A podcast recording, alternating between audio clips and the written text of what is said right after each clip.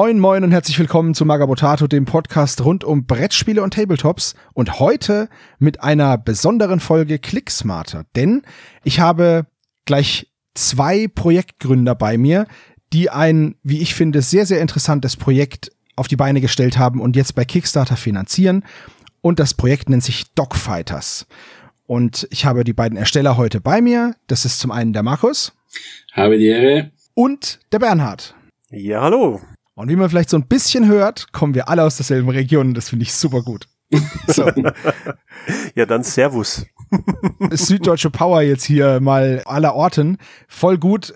Ich würde sagen, ihr stellt euch jetzt einfach mal vor, ähm, euer Spiel, dazu kommen wir gleich, aber ihr seid ja auch Hobbyisten und deswegen stellt euch doch bitte einfach mal vor, wo kommt ihr her und wie seid ihr ins Hobby gekommen und was macht ihr so? Okay, soll ich gleich mal anfangen? Also, äh, vielleicht woher wir uns kennen. Wir spielen eigentlich schon, ach, seitdem wir Kinder sind, basteln wir schon Spiele und spielen und kennen, äh, tun wir uns eigentlich auch, also mittlerweile auch schon wieder sehr lange, noch, noch nicht seitdem wir Kinder sind, aber seit auch gut 15 Jahren, ich weiß es gar nicht genau. Mhm. Lustigerweise, weil wir Brettspiele gesucht haben und dann festgestellt haben über eine Online-Plattform, dass wir fast einen Nachbarn haben, der auch die gleichen Spiele mag. Äh, so sind der Bernhard und ich zusammengekommen. Ähm, haben auch, ja, was spieltechnisch relativ ähnliche Interessen, waren schon oft auf Essen auch, spielen alles mögliche an Wargames und Tabletop, was man sich so vorstellen kann. Und ja, so sind wir zusammengekommen. Ähm, jetzt lasse ich Bernhard, sag du noch ein paar Wörter und dann erkläre ich vielleicht, wie wir überhaupt zu Dogfighter gekommen sind, oder? Ja, gerne. Ähm, ja, ich bin der Bernhard. Ich äh, bin jetzt seit mittlerweile, ich glaube, äh, 20 Jahren im, im Tabletop-Hobby. Natürlich Brettspiele gespielt und aber auch an, an, an Luftkampfspielen immer schon eine Passion gehabt für alles, was, was Flügel hat. Ähm, und ähm, ja, ursprünglich mal mit Flames of War angefangen. Also irgendwie immer, immer im Hobby geblieben und äh, bis heute spiele ich gern Miniaturenspiele. Ähm, ja. Und spannend wird's, wenn der Markus äh, dann erzählt, wie wir zu Dogfighters gekommen sind. Das ist äh, so ein bisschen die, die Kulmination des, des Hobbys. genau, denn Dogfighters ist ein Spiel, das ihr entworfen und entwickelt habt. Und mhm. als kurze Zusammenfassung zu dem, was ich bisher davon gesehen habe, es gibt sehr große Luftschiffe und sehr kleine Flugzeuge und im Endeffekt alles an Flugzeugen zwischendrin, die am Himmel umherfliegen und sich gegenseitig bekämpfen. Und es heißt nicht Dogfighters, so wie der Dogfight, der Luftkampf, sondern Dogfighters wie andocken, weil die kleinen Flugzeuge an den Zeppelinen andocken können. Exakt, so ist es. Und Jetzt hole ich ein bisschen aus, wie wir zu Dogfighter gekommen sind. Bernhard hat mich schon oft ein bisschen angestiftet. Zum Beispiel mit Solitärspielen habe ich angefangen, als mir Bernhard die ersten U-Boot-Spiele gezeigt hat. Und da war dann so begeistert und dachte mir so irgendwie, naja, es geht noch ein bisschen besser. Und so habe ich Type 7 gemacht. Das eins meiner letzten großen Kickstarter-Projekte, vor Space Dragon noch.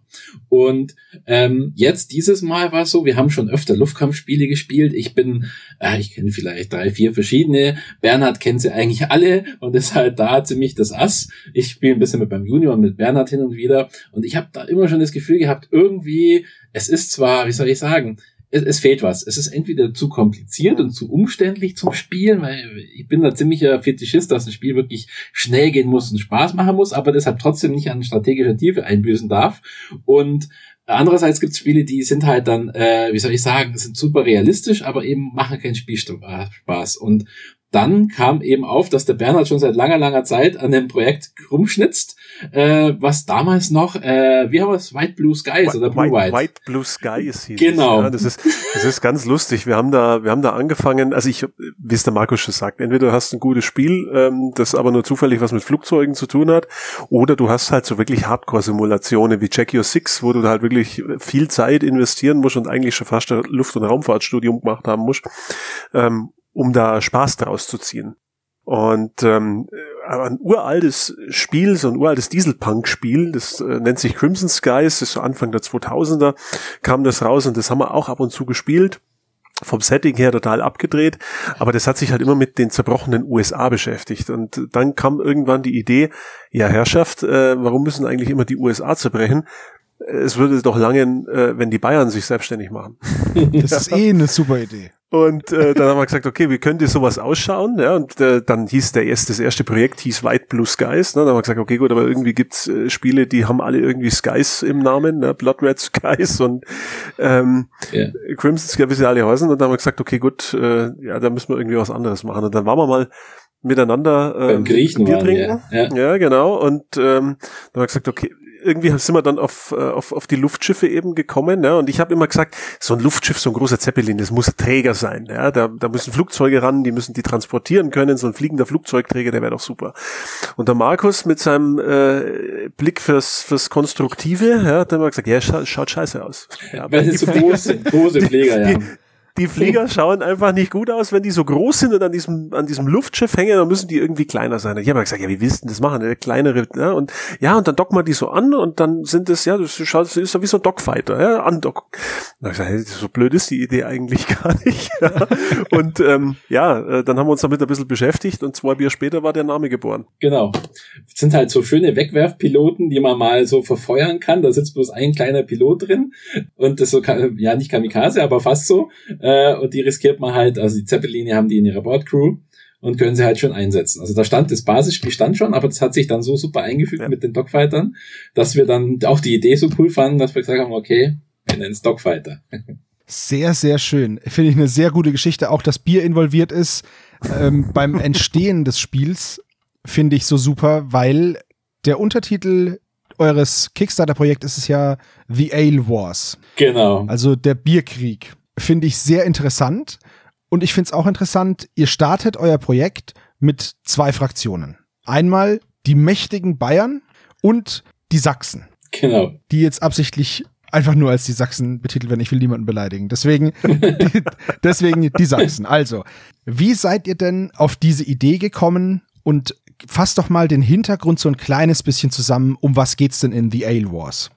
Okay, dann würde ich sagen, ich mache mal gerade, äh, wieso wir das so gemacht haben. Und der Bernhard erklärt im Detail geschichtlich, wieso sich das so ergeben hat.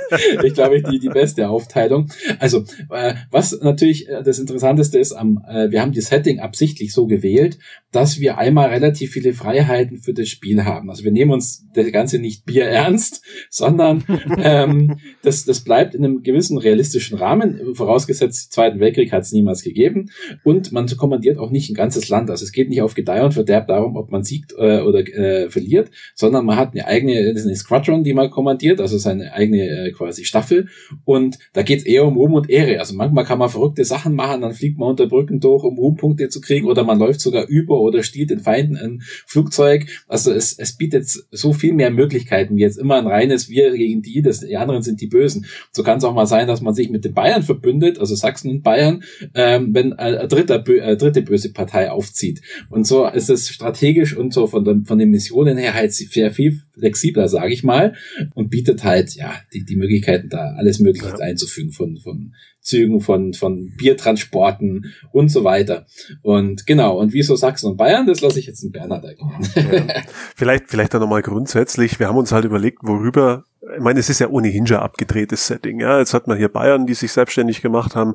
Und dann haben wir gesagt, okay, dann gibt's auch noch die Sachsen, die sich abspalten. Also Deutschland ist dann in Kleinstaaten zerbrochen. Dann äh, gibt's den Freistaat Preußen und Baden-Württemberg und wie sie alle heißen. Und dann haben wir halt gesagt, okay, gut, wie könnten denn zwei Fraktionen, über was könnten die denn kämpfen? Ja, und es gibt ja so viele ernste Spiele, da gibt's ja genügend, ja, auch, auch Simulationen. Wir haben gesagt, das wollen wir eigentlich nicht. Wir wollen das eigentlich lustig haben und äh, auch so casual-mäßig. Und es gibt zwei Möglichkeiten. Entweder man kämpft äh, der Liebe wegen oder wegen des Alkohols. Und dann haben wir gesagt, Mensch, Bier, Bier, was, was könnten denn die Bayern besser machen, als Kriege anzufangen, wenn es ums Bier geht? und ähm, dann habe ich mich so ein bisschen ähm, ja, schlau gemacht und es gab tatsächlich in Sachsen äh, irgendwann mal einen Bierkrieg. Und ähm, dann kommt meine Frau auch noch aus Sachsen und dann war es relativ schnell klar, die zweite Fraktion muss es sächsische werden.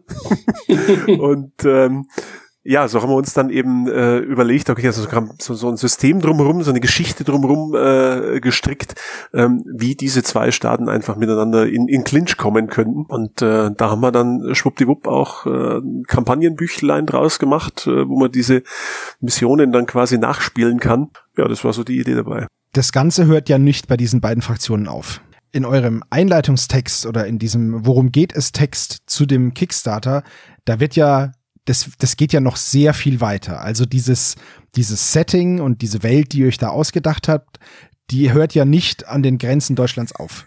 Die ist ja jetzt genau. schon angelegt für weltumspannende Konflikte Ja. und, und irgendwie Streitereien um Getränke. Oder Genau, ja, um Elin Schabernack, um Whisky, um das kann alles Mögliche sein. Aber äh, wir nehmen es überall nicht Bier ernst und äh, ähnliches Szenario weltweit. Und wir haben jetzt schon als erste Erweiterung äh, schon mit quasi fest vorgesehen, die Modelle stehen auch schon, dass wir Amerika mitmachen. Ähm, da gibt's dann die Texaner, danach haben die meisten Amerikaner natürlich geschrien, weil das natürlich äh, ja ziemlich bekannt ist da drüben äh, und äh, vom Design und vom Wüstensetting natürlich auch geil passt. Also wir haben eine eigene Wüstenmap dann für Texas, also für die USA-Expansion. Ähm, so sind wir zu der Fraktion gekommen. Genau, also bei den bei den Amerikanern wird es genauso sein. Ja, ich meine, die Amerikaner so in dieser Zeitschiene haben natürlich mit der Prohibition zu kämpfen. Ja, und ähm, Hm, ganz, die, ganz dunkle Zeit. Genau, auch die USA ähm, sind dann zerbrochen, ja, und ähm, dann wird es da auch so sein, dass eine Fraktion eher ja äh, Alkohol importiert, herstellt und dann eben verkaufen will und die andere hat was dagegen und dann werden die sich auch gegenseitig ähm, in, in relativ lustiger Art und Weise da eins auf die Mütze geben. Aber wie du schon gesagt hast, wir haben da Pläne für, man, das funktioniert ja überall, ja, ähm, Mhm. auch in unserer Welt. Wir haben gesagt, äh, wenn, wenn Deutschland äh, quasi sich aufgespalten hat, ähm, warum sollten diese Sezessionsbewegungen nur auf Deutschland begrenzt sein? Dann funktioniert es mit Frankreich, dann funktioniert es mit England. Der Markus und ich haben letzte Woche ähm, haben wir uns darüber unterhalten, dass es dann plötzlich, dass es dann äh, nicht Great Britain, sondern heißt, heißt sondern äh, Little Britain. ja, Sehr, sehr Und, passend.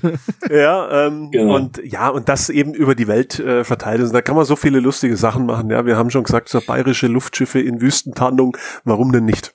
ja, Die Luftschiffe sind ja sowieso ein besonders herausstechendes Merkmal. Die sind ja gigantisch groß im Vergleich zu den Jägern oder Flugzeugen, die ihr sonst habt. Mhm. Und ähm, die sind ja auch, ich sag mal, allein durch die Mechanik schon so ein bisschen ein Alleinstellungsmerkmal. Sehe ich das richtig? Ja, also durch die, das Lustige ist, ja, sie haben eigene Regeln, wenn man so möchte. Ähm, Sie, sie spielen sich anders, sie haben auch einen anderen Zweck als jetzt die Flugzeuge, die wir drin haben. Aber das Besondere ist schon, dass sie ähm, eigentlich im Grunde nach denselben Prinzipien funktionieren wie Flugzeuge.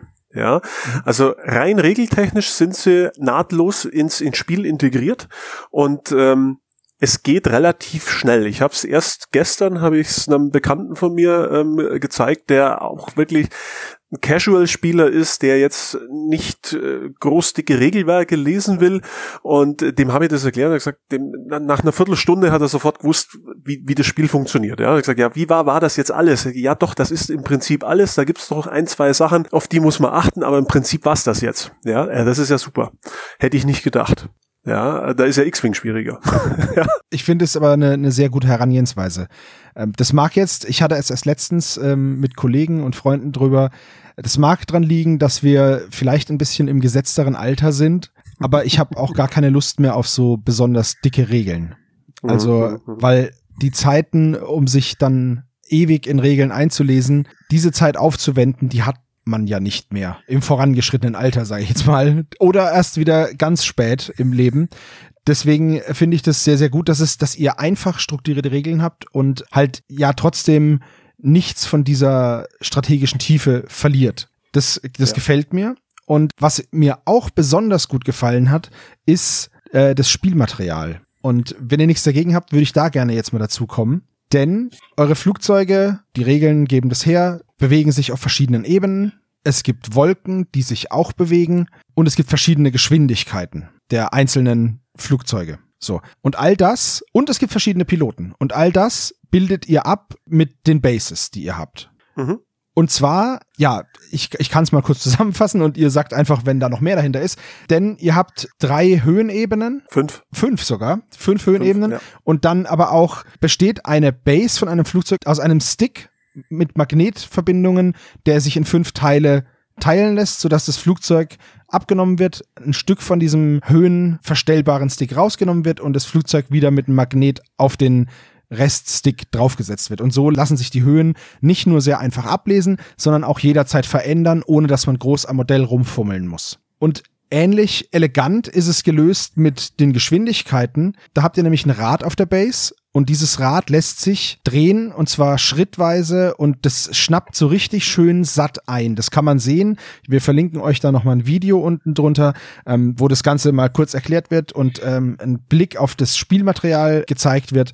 Kann ich nur empfehlen, ist ein sehr kurzes Video, aber da ist sehr, sehr viel drin. Das Ganze sieht halt super wertig aus. Und das fand ich wirklich beeindruckend. Und da sind wir noch gar nicht beim Regelwerk. Dazu möchte ich dann noch mal kommen, wie ihr das nämlich den Leuten präsentiert. Das finde ich noch fast noch besser. Ja, war, uns war vor allem auch wichtig, dass es äh, effektiv einsetzbar ist. Also, dass du alles zusammen auf einen Blick hast. Also die Geschwindigkeit, die Höhe, wie sich das alles verhält, den Pilotenlevel als farblichen, äh, farblichen Ring, ähm, weil das halt einfach das Spiel wesentlich beschleunigt. Also du kannst ganz schnell den Flieger höher und tiefer setzen, auch durch die Magnetisierung äh, und kannst eben so das, das ganze Flugverhalten, sage ich mal, simulieren. Und die Flugzeuge an die Schiffe, an die Luftschiffe andocken. Das geht ja auch mit einer Magnetverbindung. Genau, auch die ganzen Waffensysteme. Wir haben ja auch verschiedene Waffensysteme, zu denen auch die Dogfighter gehören. Die kann man quasi an die Luftschiffe andocken, aber kann die Dogfighter dann auch wiederum auf diese Bases setzen und sie wie ein Flugzeug fliegen. Das war uns ganz wichtig, ja, ähm, weil jeder, der schon mal so Flugspiele gespielt, ob das X-Wing ist oder völlig egal, ähm, du hast, wenn du mit Höhen spielst oder Wings of Glory, ähm, man hat immer diese diese diese höhenverstellbaren Packs, ja, und da muss man die irgendwie ineinander fummeln und ähm, dann bricht mal eins ab oder es äh, fällt um. Ja. Und da haben wir gesagt, das ist ähm, irgendwann kommst du im, im, im Tabletop-Hobby dann sowieso an einen Punkt, wo du sagst, okay, ich will irgendwas magnetisieren, sei es verschiedene Waffenausrüstungen für irgendwelche Figuren, ja, und dann äh, versuchst du das zum ersten Mal, dann geht schief, musst du das Modell nochmal kaufen. ja. Und ja, ähm, alles schon passiert. Alles schon passiert, alles schon da gewesen. Und dann haben wir gesagt, gerade mit der Höhe, da muss ich sagen, muss ich dem Markus ein Kompliment machen, weil damit hat er mich äh, wirklich überrascht äh, bei einem unserer Arbeitstreffen. Ich gesagt, du, ich habe mich da mal hingesetzt, ich habe da äh, was konstruiert, schau doch mal an, ob das was taugt. Und ich war sofort hin und weg sage, Mensch, das habe ich mir 20 Jahre lang gewünscht. Ähm, warum äh, kommt das jetzt erst? Ja, das ist alles magnetisiert. Unser Spiel ist komplett magnetisiert von den Bases bis zu den Anbauteilen, zu den Zeppelinen, um einfach das so super einfach zu machen und in einem Luftkampfspiel, gerade um auf die, auf die Basis nochmal zurückzukommen, in einem Luftkampfspiel, finde ich, ist der optische Eindruck, den das Spiel hinterlässt, der ist so unglaublich wichtig und man geht ohnehin super viele Kompromisse ein. Allein wenn du auf einem Hexfeld spielst, gehst du ja schon Kompromisse ein, was die Ausrichtung angeht. Und da muss es einfach, du musst verschiedene Höhenstufen haben, um einfach optisch zu sehen, hey, äh, da, da findet Luftkampf statt. Blood Red Skies zum Beispiel ist so ein Spiel, wo ich sage, da wünschte ich wirklich, es würde mir gefallen. Ähm, eine mhm. interessante mhm. Regelmechanik, aber es sieht einfach für mich nicht gut aus. Ja. Bei Blood Red Skies hat man ja dieses Steigen und Sinken. Genau. Da ist so ein, für alle, die es nicht kennen, das Flugzeug befindet sich auf einer Base und das ist so ein kleiner Stick der steckt halt auf so einer Base und diesen Stick, mhm. den kann man hin und her knicken. Nach hinten genau. und nach vorne.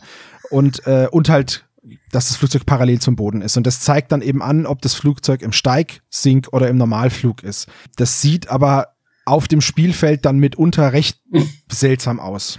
Ja, spätestens wenn du so einen viermotorigen Bomber hast, der dann irgendwie äh, ganz komisch nach hinten geneigt ist, äh, ja. da da hört's, da hört, also da hört mein Fliegerherz aufzuschlagen. ja, da gebe ich dir recht. Das ist ja. wirklich, das sieht komisch aus. Und das ist bei uns, das ist bei uns anders. Ja, ähm, du siehst, Flieger können über am Boden äh, in Bodennähe ähm, rumfliegen, Flieger können ganz oben fliegen und das macht tatsächlich bei uns auch einen Unterschied, wo du jetzt positioniert bist. Wenn dein Flugzeug in einer höheren Position ist, ähm, dann hat es auch Vorteile und das ja sieht einfach gigantisch aus, wenn man dann Luftschiffe hat, die durch die Gegend gleiten und über verschiedene Höhenlevel gekämpft wird und das ist ja, ja. macht einfach Spaß zuzuschauen. Ja, kann ich dir, kann ich dir nur uneingeschränkt recht geben. Das habe ich auch so gesehen in den Videos, die ihr gemacht habt auf eurem YouTube-Kanal. Den verlinken wir auch in der Beschreibung.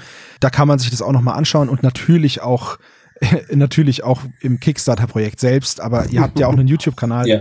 Das war eines der Merkmale, die ich besonders cool fand. Eben diese, diesen auseinandernehmbaren, höhenverstellbaren Stick. Und äh, aber auch dieses Geschwindigkeitsrad, weil sich das so, das sieht im Video einfach aus, als würde sich das sehr, sehr geschmeidig drehen. Und zwar immer einen Schritt weiter und es hebt sich dann so leicht ab von der Base und rastet dann wieder so ein bisschen ein. Aber butterweich. Und das finde ich zum Beispiel, wenn man mal diese ganzen anderen Klicks-Spiele gespielt hat, egal wie die jetzt heißen, Hero Clicks oder was auch immer, mhm.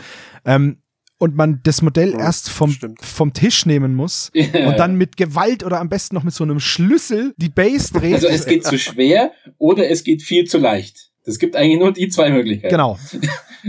Du kommst aus Versehen hin und drehst es. Ja, ja, genau. Wenn, wenn du nämlich so eine, gibt's ja auch so MDF-Bases, wo man so ein Hebelchen einfach hat, so ein Schiebehebelchen. Das verrutscht immer. Und äh, die, diese Hero-Clicks-Dinger, die gehen so schwer, da brauchst du, wie gesagt, ein Werkzeug dafür. Und ich finde, ihr habt da eine mechanisch eine super Lösung gefunden, die mir wirklich gut gefällt. Und die Pilotenlevel werden auch angezeigt mit so einem Ring und den kann man in diese Scheibe einlegen, ne? Genau, das ist ganz innen drin an der genau. Achse. Super simpel eigentlich, ja, äh, um einfach mit den Bases, mit den Ringen und mit den Geschwindigkeiten, wir wollten halt einfach, du hast ja ohnehin schon, schon ein bisschen Bookkeeping zu betreiben, was das Flugzeug angeht und da einfach so viel wie möglich auf die Platte zu bringen, aber auf eine Art und Weise, dass es gut ausschaut. Und da ähm, hat unser Chefkonstrukteur Markus echt ganze Arbeit geleistet. Also 3D-technisch äh, habe ich die, die Bases, die Spaces, das Ganze. Auch die Luftschiffe sind alle von mir, auch die Anbauteile. Die Flugzeuge haben wir uns vom Roman zuarbeiten lassen. Das ist unser Freelancer, der hat die ganzen Flugzeuge. Ähm, den ja. Rest modelltechnisch, den habe ich erfunden. Da habe ich natürlich auch Zeit reingesteckt, weil das, ich wollte natürlich, dass es so funktioniert, wie ich mir das vorstelle und nicht irgendwie mich da lumpen lassen, dass es dann, keine Ahnung, aneckt und so. Weil ich, ich kenne das mit denen, ich habe schon, das, damit hat es eigentlich schon angefangen, dass ich vor zig Jahren von Bernhard mal so kleine Stifte gemacht habe. Ich weiß gar nicht, welches Fliegerspiel das war. Und entweder die fallen dann aus. Wings of Glory. Aus Wings of Glory, ich weiß es gar nicht mehr. Und ja. Mhm. dass die dann mhm. so perfekt zusammenpassen im 3D-Druck und dass die Passung genau so ist, dass sie weder rausfallen noch dass sie zu fest sind. Und mit diesen Pins, das ist halt so eine Sache. Und mit den Magneten ist das jetzt halt einfach nie ganz anders. Ja, ja, das sieht man allein schon im Video. Aber weil wir es gerade hatten, man muss so ein bisschen Bookkeeping betreiben. Das führt mich zu dem nächsten, wie ich finde, einem überragend guten Punkt in eurem Projekt. Und zwar das Regelbuch.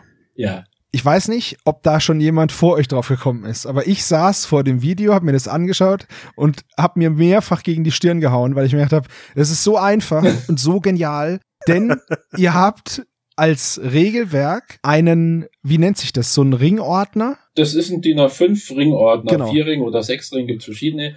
Und das Lustige war, ich weiß noch, wie ich mit Bernhard hier bei mir direkt, ich sitze gerade daneben an meinem Tisch hier im Keller saß und wir das Spiel gespielt haben und dann haben wir alles auf A4 Papier gehabt, lag halt groß auf dem Tisch. Und es sind ja nicht viele Parameter. Und Flugzeug hat ja Geschwindigkeit, Engine Power, und äh, es sind ein paar Sachen, es sind vier Werte, glaube ich, das war's. Und dann sind es noch die Waffen. Und das sind, das sind ein paar Zeilen, dafür brauchst du kein A4-Blatt. Ähm, dann dachte ich, okay, es tut's A5. Und ich habe mit Space Cracking ja damals auch schon angefangen, dass man so äh, quasi eine relativ kleine Broschüre hat, die, die man aufklappen konnte. Also war gleich die Idee da, komm, machen wir A5, das reicht völlig, da hat man eine kleine Mappe. Und äh, es hat uns gleich so zugesagt, dass ich dann, ich glaube am Abend oder was, habe ich dann gegoogelt und habe so Mappen gesucht. Und dann kommt natürlich das nächste, wir sind ja ungefähr 1948, so kurz nach dem Zweiten Weltkrieg, Weltkrieg und dann gibt's so schöne Ledermappen und wenn du dieses Leder in der Hand hast und riechst es noch, äh, das, das passt dann so, so genial zu dem Spiel, dass man dann gesagt haben, wir machen es definitiv A5-Mappen und dann sogar definitiv dann noch, äh, können wir nachher noch drüber reden, an Zusatzsachen, dass wir sagen, wir bieten sogar diese Ledermappen mit an, weil das einfach vom ganzen Setting und von allem so, so dazu passt. Ja, wenn man dann gesagt haben, wenn du, du hast ja dann auch immer die Möglichkeit, du hast Piloten-Files, ja, und dann, uns war wichtig, dass einfach dieser Gesamteindruck ähm, passt. Ja, du spielst ja einen Staffelführer und der hat dann äh, seine, seine Piloten, ähm, also die Personalakten ja, seiner ja. Piloten und auf der anderen Seite ähm, dann so den Flugzeugsheet und die kannst du ja miteinander arrangieren und dann haben wir relativ, ja gut, kommst du um den Ringordner nicht rum, weil ansonsten musst du ja immer irgendwie Seiten hin und her packen und dann haben wir gesagt, Mensch, eigentlich wäre es gut, wenn man die mit so einer Büroklammer Büroklammer oben festmacht, ja, dann, dann schaut das, wir haben da eine Büroklammer ohnehin reingemacht als, als Grafik, ja, und haben gesagt, Mensch, dann lass uns doch da auch so eine echte Büroklammer hinhängen, lass uns doch aus einer Not eine Tugend machen und ähm, das in eben Verbindung mit diesem alten, mit diesem alten Lederbuch, das dann so ein bisschen ausschaut wie so ein Flugbuch äh, für, für, für mhm. so alte Geschwader, ähm, es hat uns sofort gecatcht, ja, und dann haben wir gesagt, Mensch, das, das, das müssen wir machen. Ja, also auch um die Immersion von dem Spiel ähm, einfach auch so ein Stück weit zu unterstützen. Das ist euch in meinen Augen total gelungen. Also ich finde, dieses Lederbuch, als ich das gesehen habe, dachte ich mir, ihr habt das ja einmal in der normalen Variante und einmal in dieser Deluxe mit Leder.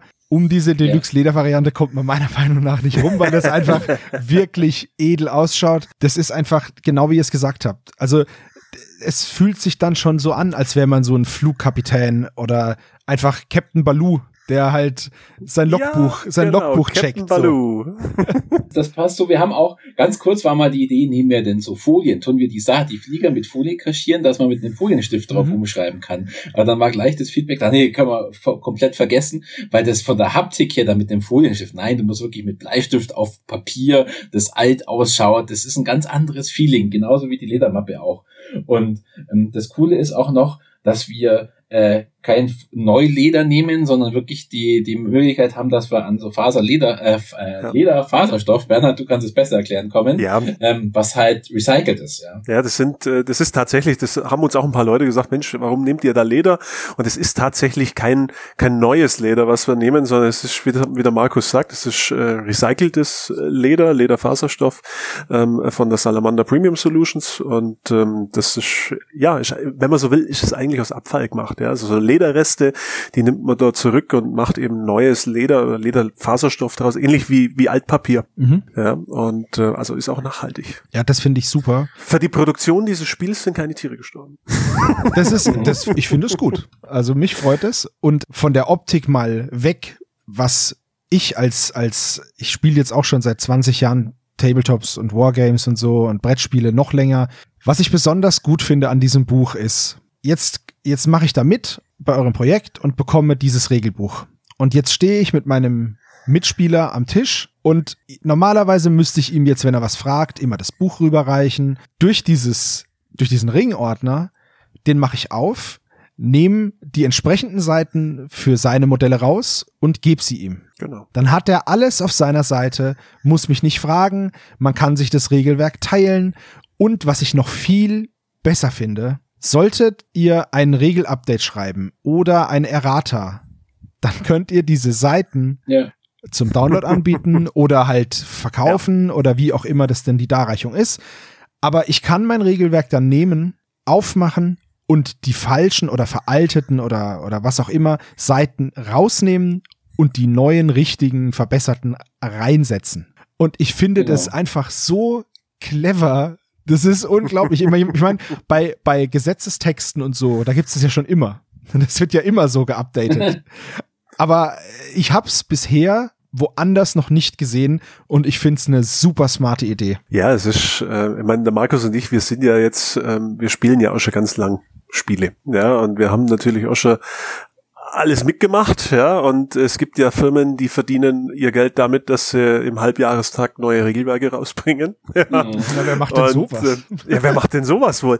ähm, und ähm, ja, das ist einfach eine ganz elegante Lösung, ja, auch für für Erweiterungen übrigens, ja. Wir haben auch schon uns natürlich Gedanken gemacht, wie wir das ganze Spiel erweitern können. Das ist natürlich super, gerade bei den Missionen beispielsweise, ja. ja. Ähm, du hast im Standardregelwerk hast du deine Missionen drin und jetzt kaufst du eine Erweiterung und kriegst weitere Missionen dazu und dann heftest heftest die du halt einfach ein. Und dann sind die Teil deines, äh, deines äh, ja, Regelwerks. Ja. Und mit Fliegern ja. sowieso. Ja. Ja, mit den, klar, auch mit den Fliegern, ja. Das, das ist halt, das ist einfach super clever und es passt einfach so gut in dieses Universum und in dieses, in diesen Gesamteindruck, dass man wirklich so eine, ja, wie es vorhin gesagt hat, es, man, es schafft halt Immersion, dass man wirklich dieser Staffelführer ist und sein Mission Briefing bekommt und das heftet man dann ab und dann hat man das alles dabei das ist einfach, das Regelwerk, das einfach nur das tatsächlich physische Produkt hat mich wahnsinnig beeindruckt, wie durchdacht das ist.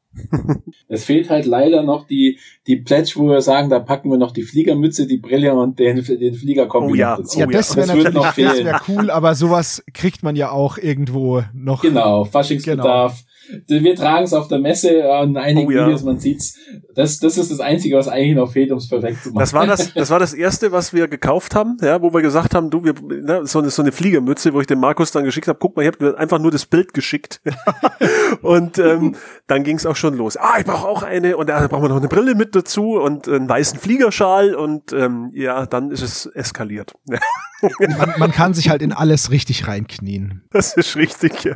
Ich finde, ihr habt es auch gemacht. Also das, das ist alles so aus einem Guss einfach. Ja, klar, das wollte ich gerade sagen. Äh, wir, wir lieben das Projekt und wir machen das ganz oder gar nicht und wir machen das auch mit Leidenschaft. Das ist nicht, was wir irgendwie in Auftrag für irgendjemand machen, sondern das ist unser Baby. Äh, ja, und das wollen wir wirklich, wie soll ich sagen, in Perfektion machen, ja. Das merkt man euch an. Äh, nicht nur jetzt im Gespräch, ich habe auch bisher keinen Kickstarter erlebt, um mal ein bisschen aus dem Nähkästchen zu plaudern, wie es zu diesem Interviewtermin gekommen ist. Ich habe bei euch auf der Seite nachgeschaut und habe eine Telefonnummer gefunden und habe äh, den Markus zu Heim angerufen. So, äh, das war das war einfach wundervoll äh, und sehr nahbar und einfach super sympathisch. Das wollte ich nur mal hier so am Rande erwähnen. Ja, das ist auch dafür, wofür Kickstarter eigentlich gemacht ist. Muss ich sagen. Ganz genau, ganz genau.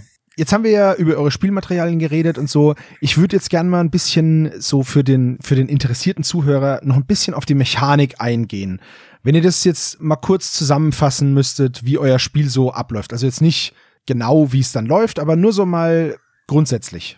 Äh, soll ich mal anfangen? Ich fange ich mal an mit ja, fang an. wie es eigentlich losgeht. Also ich werde ein bisschen weiter ausholen. Spielmodi. Wir haben, glaube ich, noch nicht darüber geredet, wie man eigentlich spielen kann.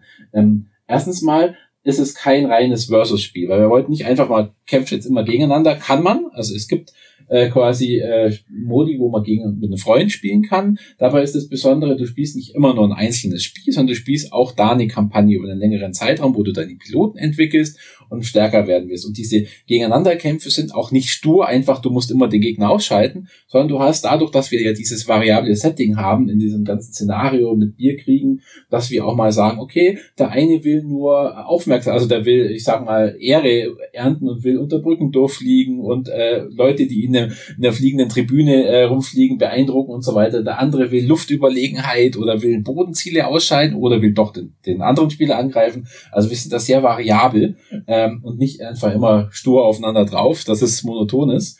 Und man kann aber auch komplett zusammenspielen, also in, im Koop oder alleine gegen das Spiel. Also sprich, man kämpft gegen äh, man macht eine ganze Kampagne mit verschiedenen Missionen, auch wieder mit Bodenziehen, aber auch mit Flugzeugen, die vom Spiel selber gesteuert werden. Das ist auch ganz cool den, wir haben einen Bot, den nennen wir Konrad, und der fliegt dann diese Flugzeuge. Und was mir wichtig war, wir hatten, es gibt in vielen Spielen gibt so einen, auch sowas wie einen Bot, der so vage definiert, okay, jetzt greift das Flugzeug dann den einen an und das andere macht das, aber nie das so genau erklärt. Und wir haben wirklich so eine Step-by-Step quasi Bot, der, der tut wirklich deterministisch genau das, was er will. Also du kannst ihn nicht groß beeinflussen, äh, sondern der macht es und es ist sogar trotzdem relativ simpel. Das heißt, der agiert und du musst dann damit leben, was der tut.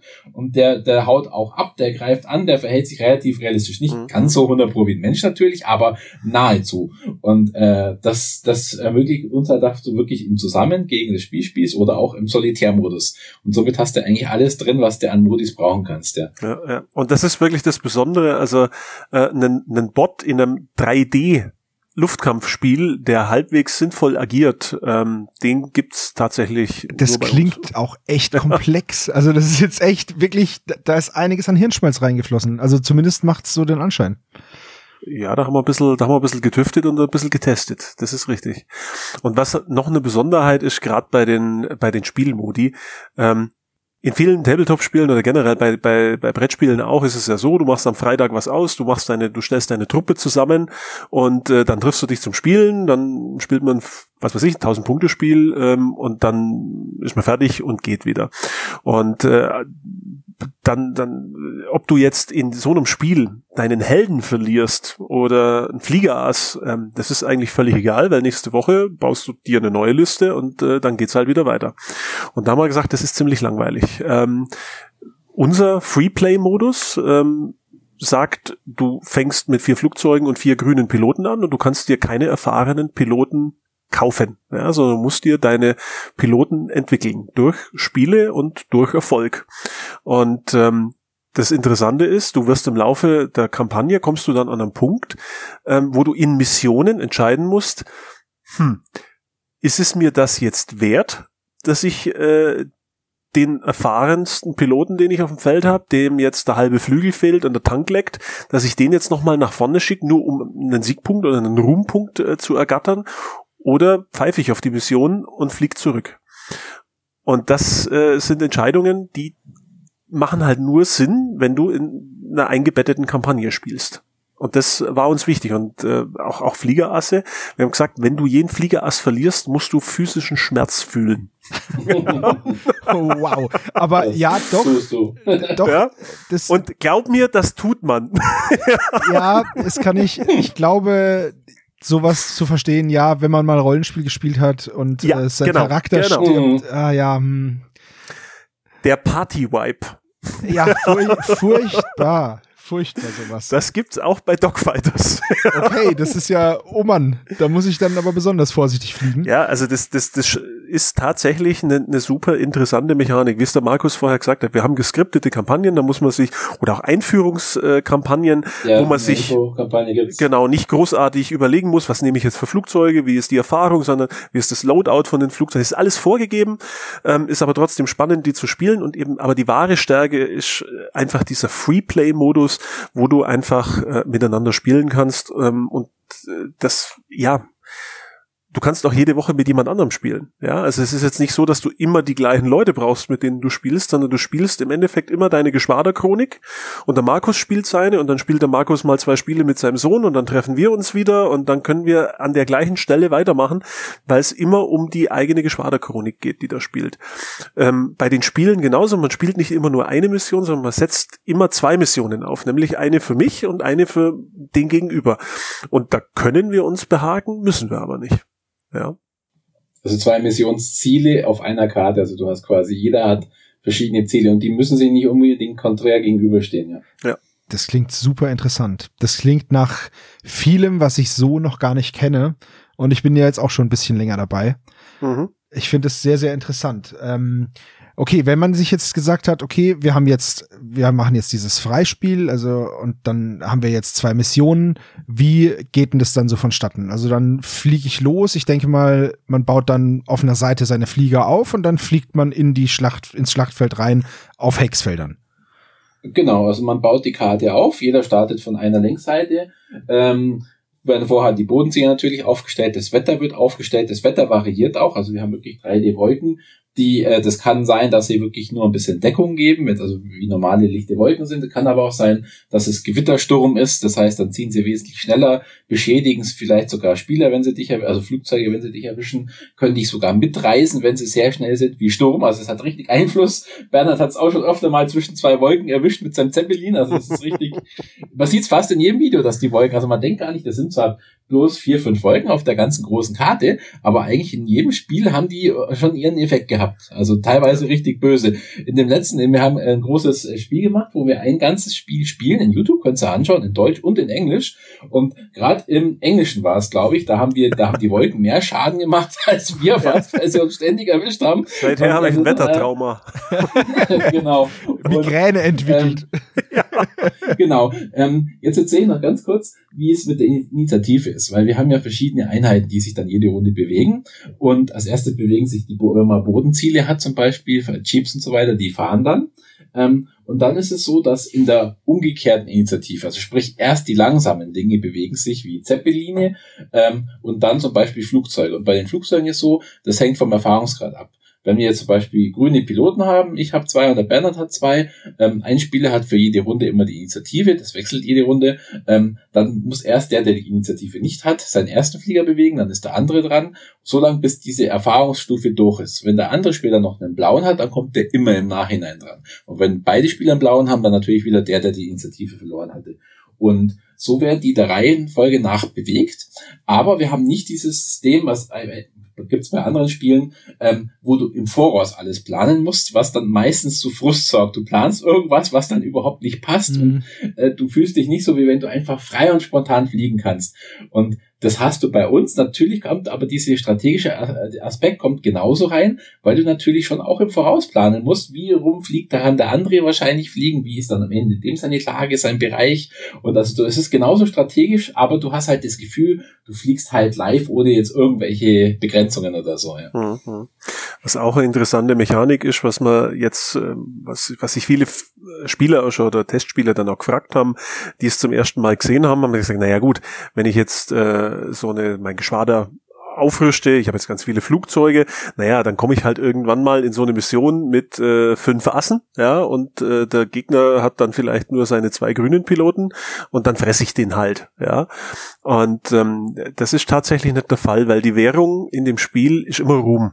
Ja, wenn ich also ein Pilot oder als, als äh, Geschwader in so eine Mission starte und ich habe beispielsweise weniger Flugzeuge als mein Gegner, dann kriege ich automatisch schon mal einen Ruhmpunkt. Ja, ähm, weil ich mich einfach aus einer, aus einer unterlegenen Position heraus überhaupt so mal aufs Schlachtfeld traue. Ja, also ich gewinne ja, schon der Mutige. nur durch das, dass ich schon mal da bin.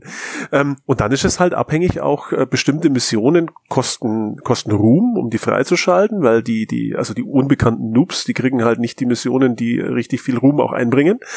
Ähm, und ich muss also immer überlegen, was kann ich in der Mission gewinnen an Ruhm?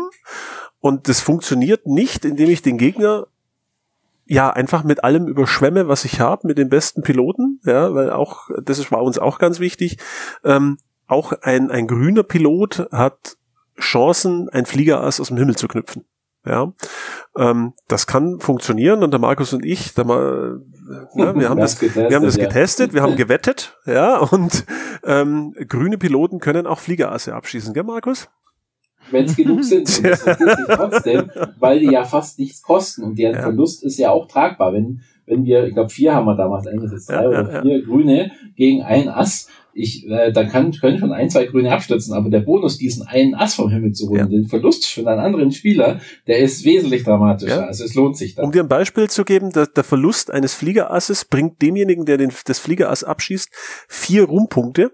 Und wenn du einen grünen Piloten aus dem Himmel knüpfst, äh, schießt, dann gibt's nur einen Ruhmpunkt. Ja, ähm, ah, okay. also das, ja. das, das rendiert sich und für diesen einen Ruhmpunkt ähm, ja, ein, ein Standardjäger beispielsweise kostet dich einen Ruhmpunkt. Ein neuer grüner Pilot kostet dich auch einen Ruhmpunkt. Ja? Also man sieht, ähm, äh, allein diese vier Ruhmpunkte, wenn ich dafür zwei grüne Piloten und ihre Flugzeuge komplett verliere, ähm, dann ist es immerhin noch eine, eine Nullnummer. Ja, ja und selbst, selbst wenn du vier oder fünf Ruhmpunkte trotzdem bekommst, und hast aber ein Ass verloren. Das Ass ist weg, den kannst du mit fünf Punkten nicht kaufen. Du musst Richtig. wieder aufziehen. Und der Gegner ähm, beißt ins Tischeck. genau. Das ist, das ist, es ist auf jeden Fall hart, aber ich glaube auch deswegen ähm, sehr lustig und ja. Ähm, wie viele, wie viel, wie, wie komme ich denn an einen Ass? Also ich kann den grünen Piloten ja, denke ich mal, wenn er jetzt jemanden abgeschossen hat, kann ich ihn ja mit einem Ruhmpunkt bestimmt auch irgendwie aufleveln. Das kostet keinen Ruhm, ja. Das, es passiert ganz automatisch. Also ah, okay. das, das Teilnehmen einer Mission ähm, äh, bringt dir, du markerst am Ende einer jeden Mission, markerst du immer ab, ob der Pilot überlebt hat. Mhm. Ja, und du hast, du spielst quasi zwei Missionen, musst du spielen, um äh, vom, vom Grünen zum Erfahrenen zu werden. Dann hast du wieder zwei Missionen als Erfahrener. Ähm, und dann wird's tricky. Also wenn du Veteran werden willst, dann musst du irgendwo irgendwann mal was abschießen. Darum haben wir auf der Personal, auf dem Personalbogen von dem Flugzeug, äh, von dem Piloten zum Beispiel so ein Victory Track. Also es ist ein Ausschnitt von seiner Schwanzflosse von dem Flugzeug und dann musst du jedes Mal, wenn er was, wenn er was abschießt oder zerstört, musst du ihm das permanent quasi aufs Leitwerk malen. Ja, diesen, ah. diesen Abschuss, diesen Sieg. Und wenn du Veteran werden willst, musst du einen Sieg erringen.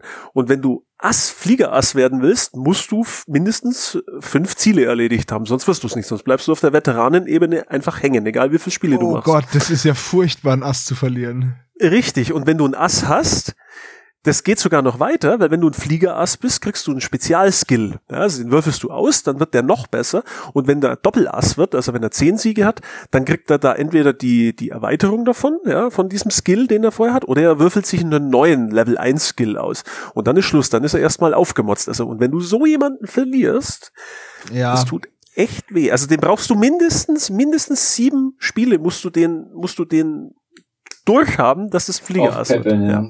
Und es ist halt dann so, es, es Blatt kann sich halt sehr schnell wenden. Das kann sein, dass du eine, du machst eine Mission, hast voll den überlegenen äh, Ast dabei, der andere hat eine Mission, wo er dich eigentlich in Ruhe lässt und dann, keine Ahnung, du greifst ein Bodenziel an und die Flak trifft dich dummerweise, bevor sie abschießt, dann kriegst du einen Schaden, dann dreht sich das Wetter und du kriegst eine Gewitterwolke ab und vermasselst deinen Pilotencheck, weil du eine Eins würfelst, ja. weil Asse sind super, aber ich meine, man würfelt mal eine Eins und dann ist er schon fast tot und dann dreht der andere Flieger bei und sagt mit seinen drei Grünen, jetzt jagt er den Ass, weil den einen Treffer, das wird er noch hinkriegen. Und dann dann zitterst du, glaube ich. Okay, das, das klingt sehr intensiv. Jetzt will ich gar kein Ass verlieren. Das ist ja. Äh, Jetzt willst du gar keine Asse mehr spielen. Ja, doch, natürlich, natürlich. Aber das ist, ich finde es schön, dass man in diesen Missionen alleine diese Herausforderung hat, ähm, weil wie ihr es gesagt habt, man stellt ja normalerweise in einem Wargame eine Armee auf und wenn die dann weggeschossen wird, stellt man sie beim nächsten Richtig. Mal halt genauso wieder neu auf. Hier wächst einem der Pilot ja ans Herz. Richtig. Also Ja. das ist dann wie im Rollenspiel, dass alles einen Namen braucht auch, ne? Und wenn du Mhm. jemandem einen Namen gegeben hast, dann ist es ganz furchtbar, das, diesen, diesen Piloten zu verlieren. Ich finde es auch mit dieser, mit diesem Heckleitwerk, mit dieser Schwanzflosse, das finde ich auch eine super coole Idee und dass man das dann da drauf malt. Also, da ist wirklich viel Potenzial. Richtig cool durchdacht. Echt großes Lob. Dankeschön. Okay, das heißt, nachdem ich die Initiative bestimmt habe, fliege ich dann mit einer gewissen Geschwindigkeit, die sich dann auch ändert. Also ich kann ja bestimmt Gas geben und abbremsen. Genau, soll ich mal ganz kurz, äh, ganz schnell umrissen. Es ist Ja. eigentlich relativ simpel. Gerade dieses Flugverhalten, das kann man in fünf Minuten, kann man das jemand erklären. Das spielt auch mein Sohn mit zehn. Also das ist easy. Es ist ganz einfach so. Du hast ein Flugzeug, das hat ein paar Parameter. Das ist aber nicht viel. Das ist eine Maximalgeschwindigkeit, das ist eine Mindestgeschwindigkeit, weil gerade die Schnellen müssen manchmal auch schnell fliegen, sonst fallen sie vom Himmel. Und das ist die Engine Power, also so viel können sie beschleunigen. Und es ist die Manövrierklasse, also so agil wie sie sind. Das ist es eigentlich schon. Und dann ist es so, wenn du am Zug bist mit deinem Flugzeug, kannst du dich als erstes entscheiden, gebe ich Gas oder bremse ich. Also du kannst deine Geschwindigkeit verändern, indem du an deinem Rad drehst, also mal, sagen wir mal, voll Power geben. Und dann ähm, bewegst du dich, äh, du kannst dich deine, die Geschwindigkeit in Feldern geradeaus bewegen. Das wäre jetzt mal so das Einfachste. Und was du aber noch kannst, du kannst an drei verschiedenen Punkten, am Anfang der Bewegung, in der Mitte der Bewegung und am Ende der Bewegung, kannst du potenziell, sage ich mal, ein Manöver machen, indem du dich quasi 90, äh, um 60 Grad drehst in eine Richtung. Ähm, allerdings, ähm, je nach Agilitätsklasse ist das definiert. Also wenn du zum Beispiel auf ganz extrem bist, das ist ein absolut extrem wendiger Flieger, der kann das in allen drei Stufen. Und wenn du zum Beispiel ganz was Langsames hast, irgendein Luftschiff, der kann sich teilweise nur am Ende drehen. Ähm, dadurch bestimmt sich auch der Wendekreis von den Flugzeugen. Und je nachdem, wie schnell du bist, kannst du eben an mehreren Punkten drehen. Und neben dem Drehen kannst du noch zur Seite rollen und du kannst einen Immelmann machen, was eine 180 Grad Turn ist. Und durch diese Kombination, dass du entscheiden kannst, an welchen Punkten du diese Drehungen machst, weil du kannst auch mit einem Extremen natürlich sagen, du, du verzichtest auf die erste Drehung, machst erst die zweite. Also du kannst natürlich langsamer, kannst du immer fliegen. Ähm, und du kannst sogar sagen, wenn du jetzt ein, sagen wir mal, ein Medium-Flugzeug hast, aber möchtest, äh, ich sag mal, ein extremes Manöver machen, kannst du sagen, du reißt das Steuer jetzt einfach rum auf Gedeih und Verderben. Ähm, dann musst du einen Pilotencheck machen und dann darfst du eine, also in jedem Fall darfst du eine höhere äh, Agility-Stufe fliegen. Allerdings kann sein, wenn du das vermasselst, dass du dann einen Schaden hast. Dann bricht dir ein Leitwerk oder ab oder irgendwas passiert an deinem Flugzeug. Ähm, aber du kannst trotzdem diese Kurve fliegen. Also es kann dann auch sehr überraschend sein, wenn der Bomber auf einmal Steuer rüberreißt oder so. ähm, das ist eigentlich so die, die Grundmechanik, wie man fliegt. Und ganz am Ende ist es so, du verlierst Geschwindigkeit dadurch, wenn du solche Manöver machst. Also wenn ich gerade ausfliege, dann habe ich am Ende die Geschwindigkeit, wie ich vorher hatte. Mache ich aber drei Drehungen, dann verliere ich drei Geschwindigkeiten. Und ich muss aufpassen, dass ich nicht vom Himmel falle, dass ich dann am Ende zum Beispiel tiefer gehe, dadurch gewinne ich Geschwindigkeit, Sinkflug, oder ich gehe höher, dadurch verliere ich Geschwindigkeit. Und dadurch äh, ergibt sich das einfach, dieses ganze realistische Flugverhalten ergibt sich aus diesen einfachen Grundregeln, dass wenn ich jetzt in den Kampf komme und fange mich an zu umkreisen, dass ich durch die vielen Drehungen Geschwindigkeit verliere und dadurch langsamer werde. Und die Sachsen zum Beispiel sind eher auf Geschwindigkeit ausgelegt. Äh, da kann ich nicht so langsam werden, äh, sonst falle ich vom Himmel. Da muss ich irgendwann wieder schau schauen, dass ich wegkomme. Ähm, während die Bayern wesentlich, die können auch mit eins Mindestgeschwindigkeit im Kreis kreisen und sich die, die Sachsen im Nahkampf verwickeln. Also das ist äh, beeinflusst die ganze Strategie, Ja, dieses ja. Verhalten von den Flugzeugen. Also du wirst irgendwann im Luftkampf in die Situation kommen, dass du anfängst, Höhe gegen Geschwindigkeit tauschen zu müssen. Und das ist aber ja auch realistisch. Also wenn man sich äh, so, so, ja, äh, einfach äh, Geschichten von Piloten anhört, die im Luftkampf waren, die sagen, okay, du schraubst dich einfach irgendwann nach unten und wenn du siehst, okay, du kommst irgendwie nicht zu Potte, dass du dem Gegner jetzt äh, den, den Fangschuss äh, versetzt, dann musst du irgendwann eine Exit-Strategie dir überlegen. Ähm, und ähm, das ist, das ist auch bei uns so. Ja? Also wir haben schon oft erlebt, dass der Markus dann einfach, ähm, er spielt gern die schnellen, flinken Sachsen, ja, und, und ich bin eher derjenige, der die Bayern gerne spielt. Ähm, wenn es den Bayern gelingt, dass sie die Sachsen in, einfach in diese Kurbelei verwickeln und er nicht den Exit findet, ähm, dann ist er eigentlich leichte Beute. Und dann kann er auch einfach ganz stumpf abstürzen. Dann, ja, also wenn du es schaffst, am Ende deiner äh, Bewegungen beispielsweise, ja, nicht mehr die, ähm, die, die Mindestgeschwindigkeit zu halten, ja, oder du drunter fällst, oder er mit Mindestgeschwindigkeit fliegt und ich verpasse ihm nochmal irgendwie einen kritischen Treffer, der ihm, der ihm Schaden macht, der seine Geschwindigkeit nochmal reduziert, dann kann schon passieren, dass er einfach vom Himmel fällt, ja. Genau, das hat man letztens. Also mit Maximalgeschwindigkeit fliegen ist kritisch, wenn du einen kritischen Schaden abkriegen kannst. Genau. Äh, könnte sein, dass es dich zerlegt dann. Ja, da steckt viel drin. Und zwar auf eine ganz simple Art und Weise. Ja, das, das kommt dazu. Also es ist alles super leicht erklärt. Das auch mit, ihr braucht wirklich nur das, wenn, wenn man das Buch vor sich liegen hat, man kann die Quick Reference Sheets kann man ausklappen, ja, dann ist das Buch ein bisschen breiter, sieht man in, in den Videos ja. Und alles, was ich habe, ist dann eben mit dieser Büroklammer zusammengesteckt. Links die, die Personalakte und rechts das Flugzeug. Und wenn ich zwei, drei Flugzeuge habe, muss ich nur zwei, dreimal hin und her blättern. Das ist alles, was ich brauche. Also ich muss keine Manöver mir im Vorfeld überlegen, die irgendwie aufschreiben, was fliege ich nächste Runde. Ähm, alles egal und das bisschen Bookkeeping, das ich machen muss, das mache ich auf diesen, auf diesen vier bis sechs Blättern. Ähm, und das war's. Genau. Sehr, sehr schön. Wir haben ja jetzt bisher diese zwei deutschen Fraktionen, die Bayern und die Sachsen. Äh, als nächstes plant ihr eine Amerika-Expansion äh, mit Texanern. Wird es dann aber auch noch andere deutsche oder ehemals deutsche Völker dann geben? Also wir hatten ja Baden-Württemberg oder äh, ne, das war ja, oder die Preußen. Also es ist so, es gibt natürlich sehr viel Raum natürlich für Custom-Sachen. Also es wird dann auch von Spielern und auch von uns weitere Kampagnen geben. Ähm, allerdings, dass wir jetzt sagen, wir machen wirklich neue Flugzeugmodelle, ähm, da gehen wir natürlich nach der, nach der Nachfrage, ich sag mal, auf Kickstarter. Also Amerika war das nächstgrößte, was natürlich sehr interessant ist, ist dann eben Little Britain, Frankreich, Japan, Russland. Ähm, und ich schätze da, also je nachdem, wie die Nachfrage ist, kann sein, dass wir da als nächstes was nachlegen. Aber natürlich haben wir das auch im Auge, äh, weil gerade auch viele andere Bundesländer auch sagen, hey, könnt ihr nicht uns auch machen? Mhm. Also da da kann man noch ja. Erweiterung machen bis. Also der Freistaat, der Freistaat Preußen ist äh, ganz, ganz hoch im Kurs mhm. ja, im Moment. Ja, das ist ja gut. Im ähm, Endeffekt ist ja Preußen alles, was nicht Bayern ist. Und jetzt genau, halt alles nördlich Sachsen. der Donau. Richtig, ja.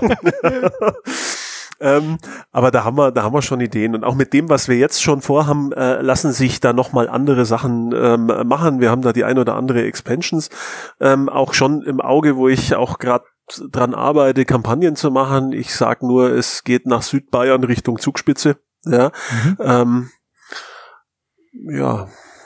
Was wäre, wenn sich da Piraten einnisten?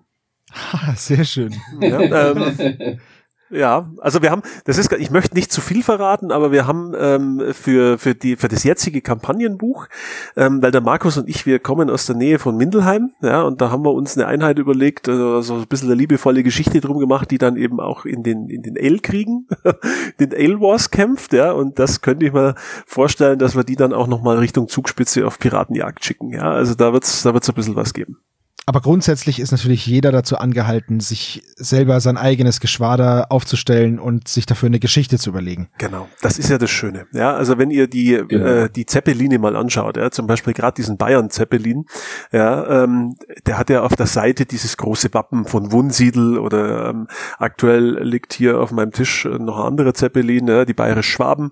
Und das Schöne ist ja, ähm, jeder Weiler bei uns ja, in Deutschland ja. hat ja sein eigenes Wappen. Richtig. Ja? Ich sehe da auch also, schon unser Stadtwappen prangen.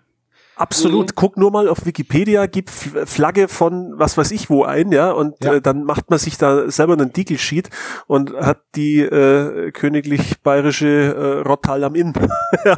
Also das ja, also und das ist das Schöne. Also gerade in Deutschland, darum finde ich das, also diese Heraldik um uns herum, ähm, die, die, lässt sich da super, super gut ähm, verarbeiten. Mit den Sachsen ja genauso. Ja, also ich habe, ich war überrascht, ähm, wo ich dann meine Frau kommt aus Hartenstein, ähm, das ist bei Zwickau, und dann habe ich natürlich da auch bei Hartenstein einfach mal geguckt, was haben die denn für ein Stadtwappen? Ja, und das hat mir so gut gefallen. Ja, das ist auch das, was ihr auf dem auf dem sächsischen Zeppelin äh, dann dann dann seht. Mhm. Ähm, das, das da selber gar nicht ausdenken manchmal.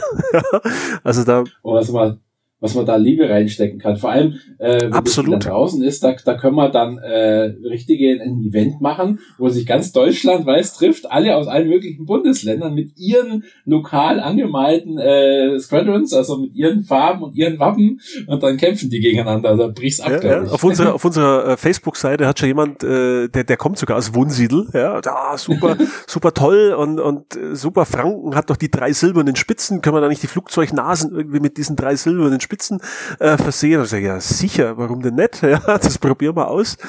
Ähm, und das funktioniert alles. Das ist super, ja. Das ist wirklich cool. Ich glaube, wenn man wirklich so ein Deutschland-Event macht, es wird kein Zeppelin aussehen wie der andere. Absolut, absolut. Ja. Und ähm, grundsätzlich noch vielleicht interessant, wir haben diese ganzen äh, Nationen, sage ich mal, äh, bauen wir komplett äh, asymmetrisch auf. Also wir haben zwar, es gibt immer zwei Jäger, ein A- und ein B-Jäger und ein Advanced-Jäger. Es gibt Jagdbomber, es gibt äh, dann die Zeppelin und die Dogfighter, aber die, zum Beispiel jetzt die Sachsen und die Bayern, die unterscheiden sich grundlegend. Die Und Sachsen Bomber. sind auf Geschwindigkeit Mhm. und ja genau, Bomber ist Expansion, äh, gibt ja noch andere Expansions auch Ja. noch, ja. Ähm, und die steuern sich komplett grunds äh, anders. Gerade weil es sind zwar nur diese vier, fünf Faktoren äh, plus die Bewaffnung, aber das gibt's in so vielen Kombinationen, dass du sagen kannst, wie jetzt die, äh, es gibt bei den Texanern gibt's einen äh, Jagdbomber, der Texaner war doch, der schweben kann zum Beispiel. Ja, Das ist ja, ein ganz anderes, anderes äh, Setting wieder, wenn der wie ein Äh, V-Toll quasi auf der Stelle schweben kann. Wie Zeppeline, die auf Geschwindigkeit ausgelegt sind, aber wenig manövrieren können. Die einen sind vielleicht schnell und können manövrieren, wie die Sachsen. Der Bayer ist eher langsam, hat aber dafür drei Docking Points und also es ist alles spielt sich anders. Und wenn du Mhm. jetzt eine andere äh, Partei spielst, dann musst du dich komplett auf die, auf die andere Spielmechanik einstellen. Ja. Ja, das ist das Spannende. Wir haben jetzt vier Fraktionen, ähm, die sich unterschiedlich spielen, die auch völlig unterschiedliche Flugzeuge haben.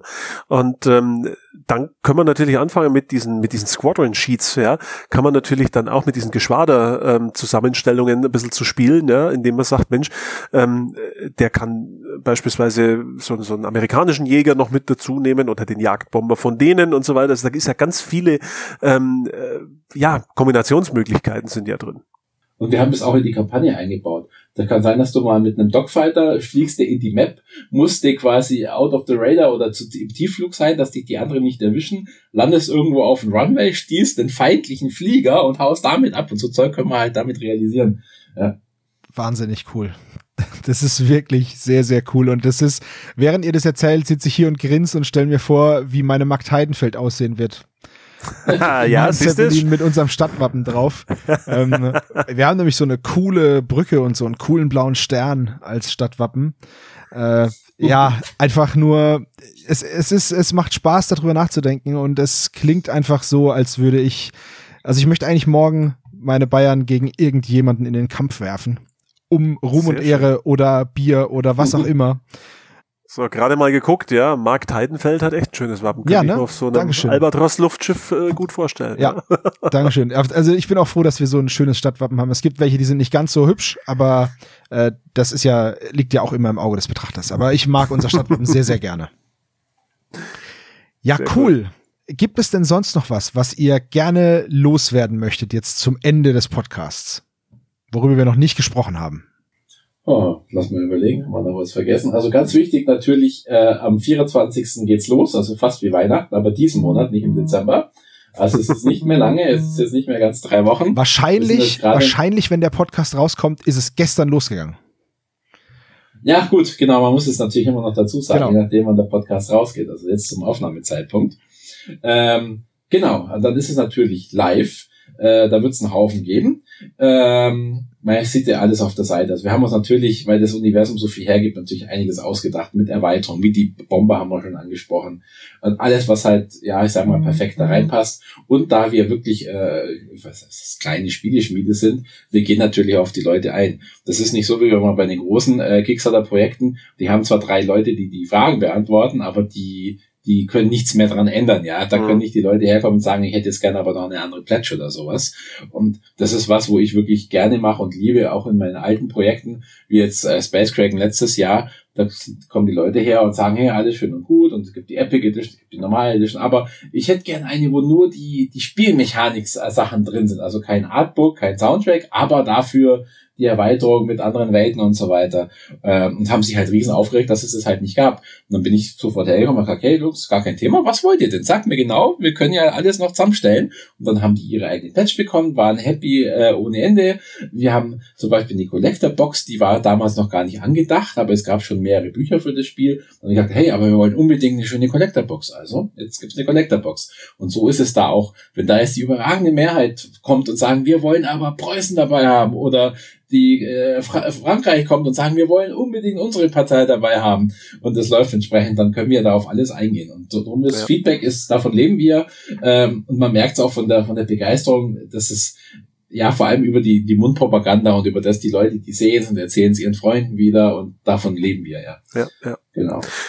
Ja, was man vielleicht noch noch sagen sollte, wir, der Markus und ich, wir, wir spielen ja Spiele schon lange, ja, und äh, uns geht's bei dem Projekt und ich hoffe, das merkt man auch, ähm, uns, wir spielen das Spiel gerne selber, ja, und äh, nur ein Spiel, das man selber gerne spielt, ist ein gutes Spiel, ja, und ich kann nur hoffen, dass äh, jeder, der das sieht und sagt, ich habe da ein bisschen Faible für für für alles, was mit Flügeln zu tun hat, was mit mit coolen Flugzeugen oder Luftkämpfen zu tun hat, ähm, der das unterstützt. Ähm, wir haben so viele verrückte Ideen und das werdet ihr im Laufe der nächsten Wochen oder ähm, dann auch beim Kickstarter sehen, was wir, was wir da an, an, an verrückten Ideen auch schon generiert haben.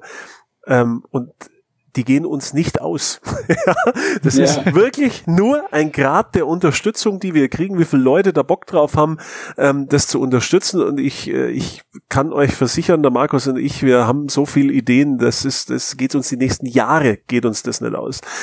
Genau.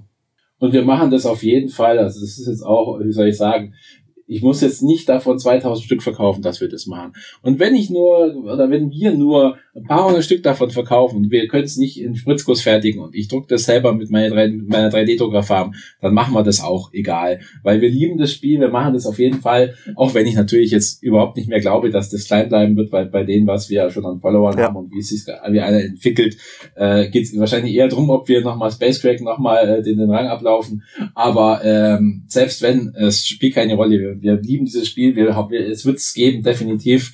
Ähm, und die Frage ist eigentlich nur, wie groß. Ja. Wie viele extra Extras. das klingt alles super cool. Ich freue mich sehr auf das Projekt. Ähm, wenn ihr diesen Podcast hört, dann wird das Projekt schon gelaufen sein, also angelaufen sein. Ähm, und dann geht ihr einfach auf den Link, der sich hier unten äh, an dem Podcast befindet. Und da werdet ihr dann direkt zur Kickstarter-Seite geleitet. Und dann lasst ihr da bitte euer Geld dass ich dann auch mein Bayern Luftschiff krieg, also mein mein Franken Mark Heidenfeld Luftschiff, dass wir da mal gleich, dass wir da gleich mal Bescheid wissen. Ähm, ich freue mich da, ich freue mich da sehr drauf. Es wird ja dann ein Zweispieler Starter sein, vermute ich mal.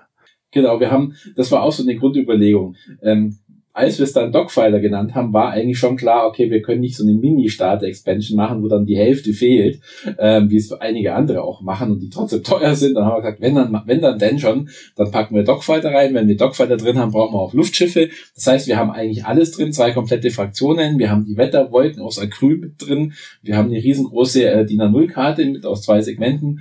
Ist alles mit dabei. Es ist eine Holzbox mit einem Sortiersystem innen drin. Das kommt so ähm, voll magnetisiert. Also wir wir schießen da wirklich einen Vogel ab, weil wir gesagt haben, was, was soll man da jetzt 10 Euro sparen und das, das die paar anderen Sachen dann extra verkaufen, die Zeppeline. Vor allem, wir haben ja noch genug Ideen, um dann noch mehr zu machen, sage ich mal. Dann haben wir gesagt, okay, wir machen wirklich ein richtig umfängliches Grundspiel, wo alles drin ist, was man braucht, um völlig loszulegen, wobei natürlich nach oben sehr viel mehr Luft ist, weil wir haben dann gesagt, wir haben Ideen gehabt für die Bomber und für viele andere Sachen, die ihr alle auf der Kickstarter-Seite dann sehen könnt, ähm, die einfach so gut in das Universum reinpacken, wo wir gesagt haben, die müssen wir machen, aber natürlich irgendwann ist auch der Rahmen fürs Grundspiel gesprengt, da haben wir gesagt haben, okay, dann kann man optional, kann man alles dazu packen, von Nachtkarte, von, also da ist für jeden was dabei. Und also eines vielleicht noch zu den Ledermappen. Es ist so, ein Vorteil von diesem recycelten Leder ist auch, dass es relativ günstig ist äh, und natürlich auch umweltbewusst natürlich auch. Und dass wir, ich habe einen CNC-Laser, also ich kann die Dinger, habe ich selber entworfen, kann sie selber auslasern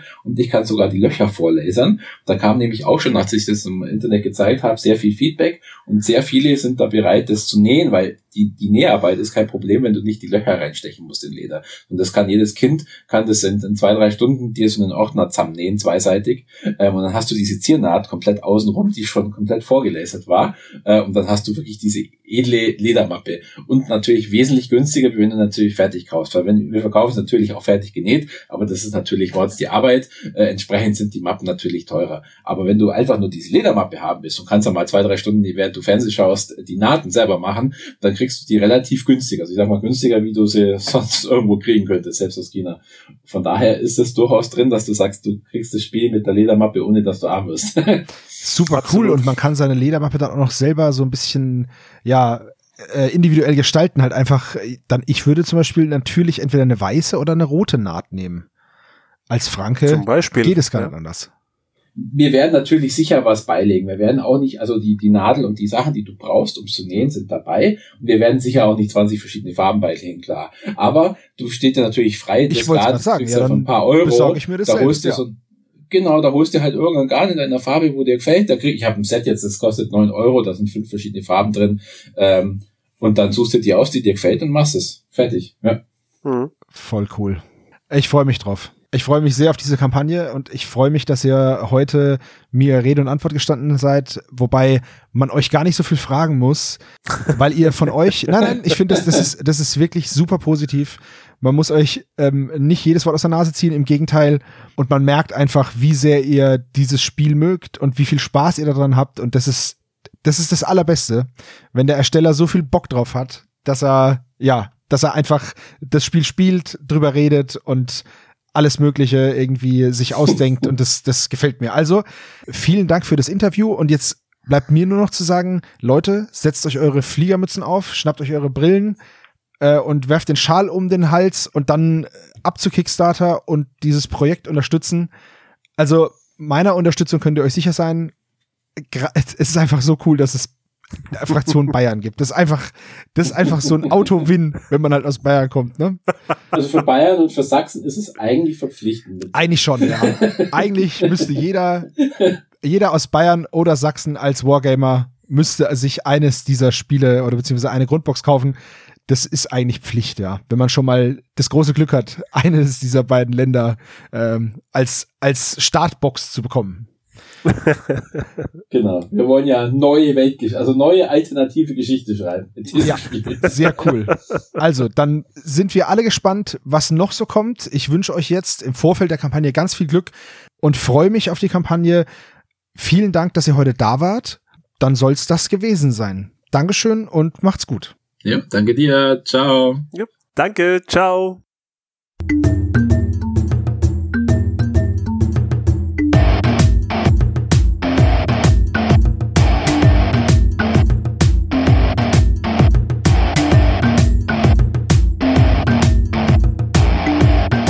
Magabotato, ein unabhängiges und kostenloses Projekt von Fans für Fans unseres gemeinsamen Hobbys. Gerne könnt ihr uns unterstützen, indem ihr uns entweder eine Spende über paypal at magabotato.de zukommen lasst oder uns auf www.patreon.com slash magabotato abonniert. Weiterhin freuen wir uns auch immer über gespendete Stunden für Ophonic. Den Button hierfür findet ihr auf unserer Website www.magabotato.de. Vielen Dank fürs Hören und bis bald!